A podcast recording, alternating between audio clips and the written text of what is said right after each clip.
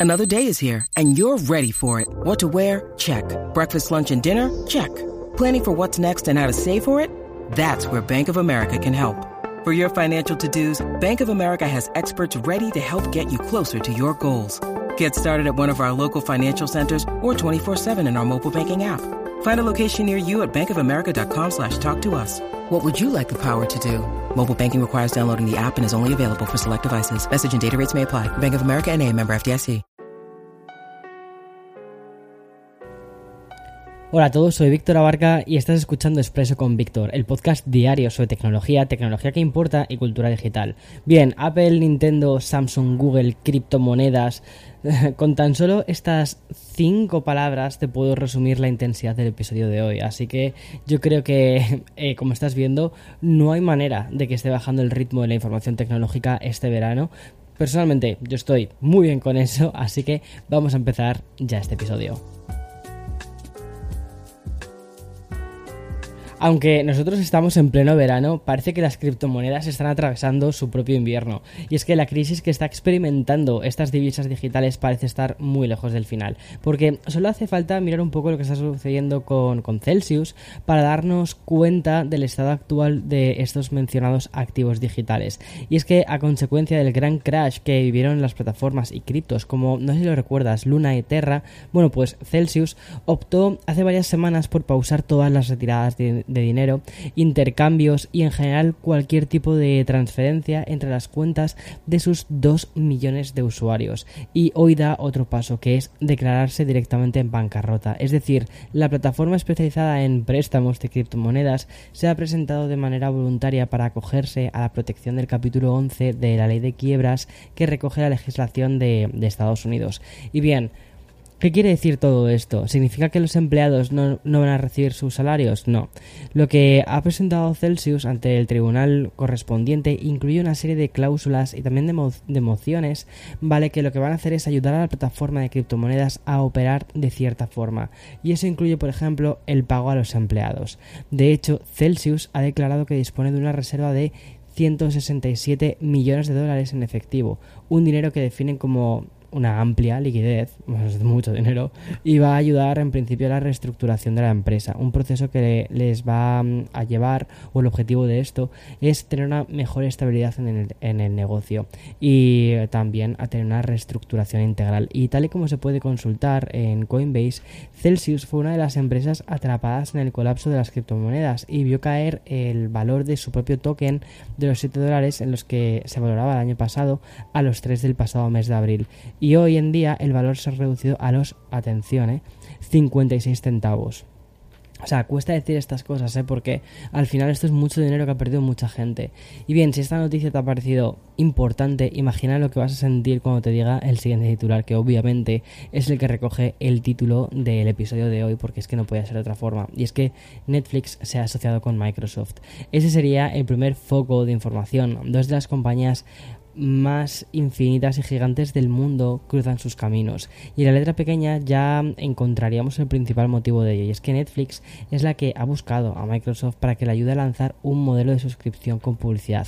Te explico, ¿vale? Porque realmente no es tan tan tan grande como parece, aunque es un modelo importante, ¿vale? Y bien, para entender este movimiento que lleva una sinergia tan fuerte entre dos compañías muy top, tenemos que retroceder al momento en el que Netflix anunció algo completamente histórico, y es la pérdida de usuarios por primera vez en su historia. Y es que los 200.000 suscriptores que llevaron a ese descenso de los beneficios netos y por tanto la correspondiente caída en bolsa, pues mm, ha hecho que Netflix reaccione. En concreto, Netflix ha perdido dos tercios de su valor en la bolsa si miramos el que, mm, el que tenían, ¿vale? En noviembre del 2021. Que bueno, en noviembre del 2021 fue como un momento de la bolsa súper raro donde había mucho, o sea, había mucha inversión.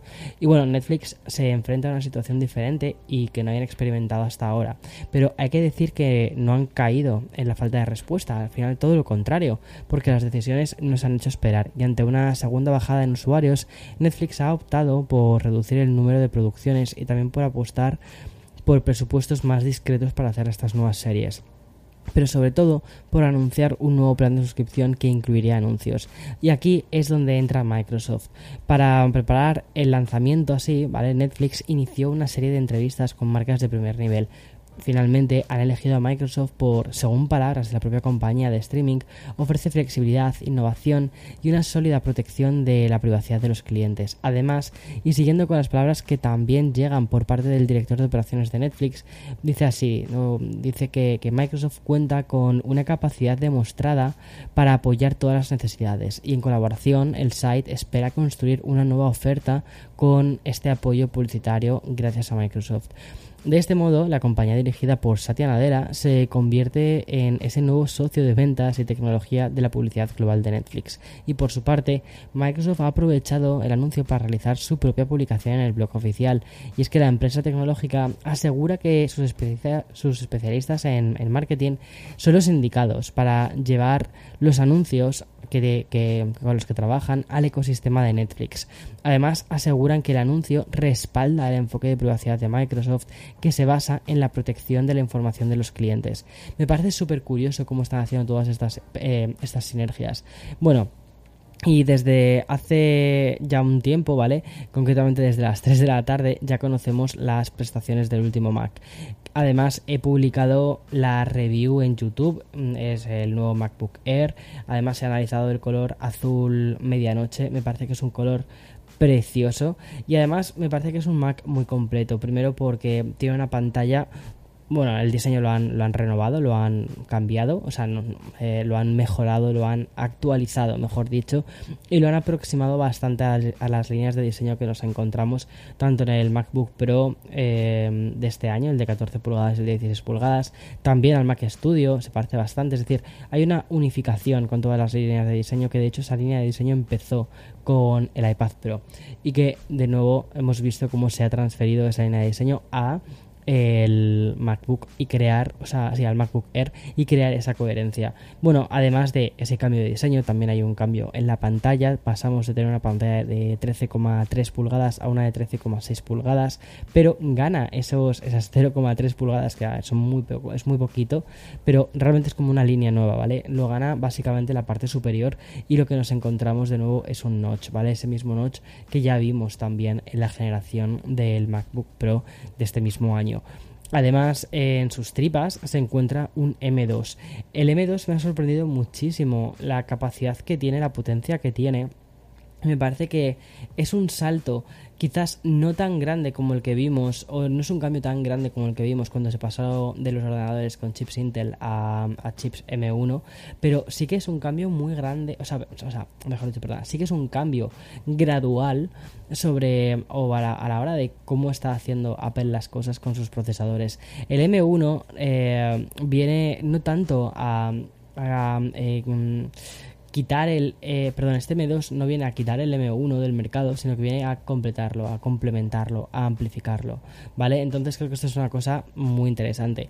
Bueno, sinceramente, si quieres conocer más sobre el MacBook Air, he preparado una review que sinceramente creo que está brutal.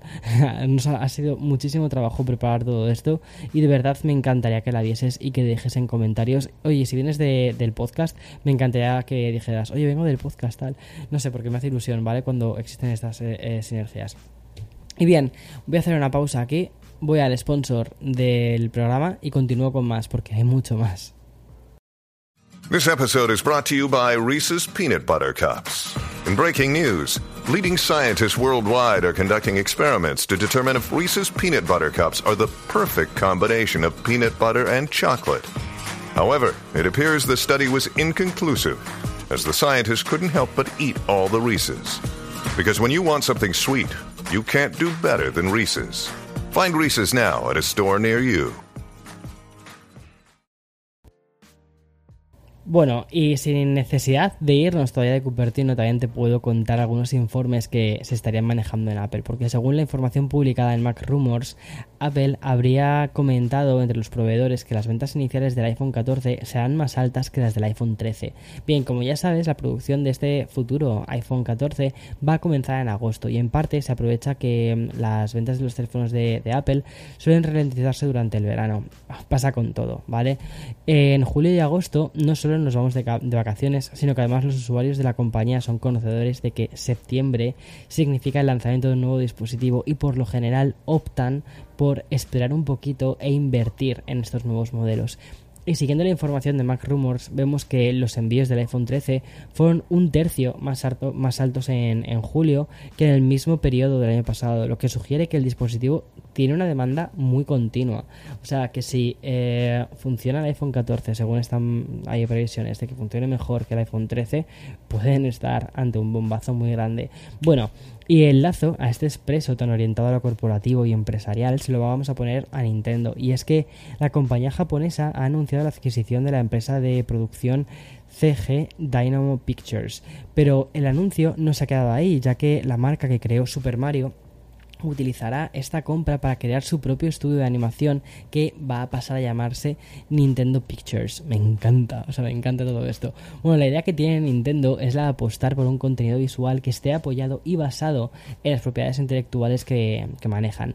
Y por eso ya puedes ver en la página de IMBD eh, que esta nueva productora, mm, que su planificación además tiene, tiene títulos de animación de CG, como por ejemplo Death Stranding y también Persona 5 lo hizo, esta, lo hizo Dynamo Pictures. O sea que no están comprando cualquier estudio, están comprando un muy buen estudio. Y como ya sabes, Nintendo lleva tiempo preparando el que será su proyecto cinematográfico más importante en tres décadas. Y digo 30 años porque aprovechando que en 2023 se va a celebrar el 30 aniversario de la fallida adaptación de Super Mario, Nintendo estrenará la adaptación animada del mítico personaje, una película de animación que va a contar con Chris Pratt presentando, o sea, prestándole la, voz a, Mario. Y ya para finalizar esta información, quiero decirte que Nintendo ha anunciado la adquisición del 100% de estas acciones de Dynamo Pictures. Esto quiere decir que bajo el nuevo nombre de Nintendo Pictures, esta empresa va a ser subsidiaria de la matriz de Nintendo y el cierre de esta compra se va a realizar el próximo 3 de octubre. Es decir, se están dando prisas para hacer todo esto. O sea, me encanta, me encanta que estén apostando por aquí. Y ahora sí, voy a acabar el episodio de hoy con una información breve que ha publicado el portal de 9 to 5 Google. Y es que al parecer los relojes de Wear OS incorporarán el esperado chip actualizado de Qualcomm. Y la compañía publicó un vídeo en Twitter indicando que el chip de Snapdragon llegaría muy pronto al reloj inteligente.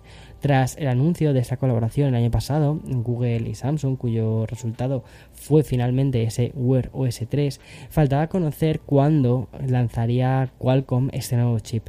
Y aunque seguimos sin conocer la fecha exacta, al menos sí que parece confirmarse que está a punto de hacerse realidad. Y eso pues son muy buenas noticias para este entorno tecnológico en el que nos movemos.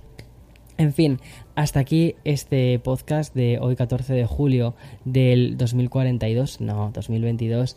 Espero que tengas un feliz día y nada, chao.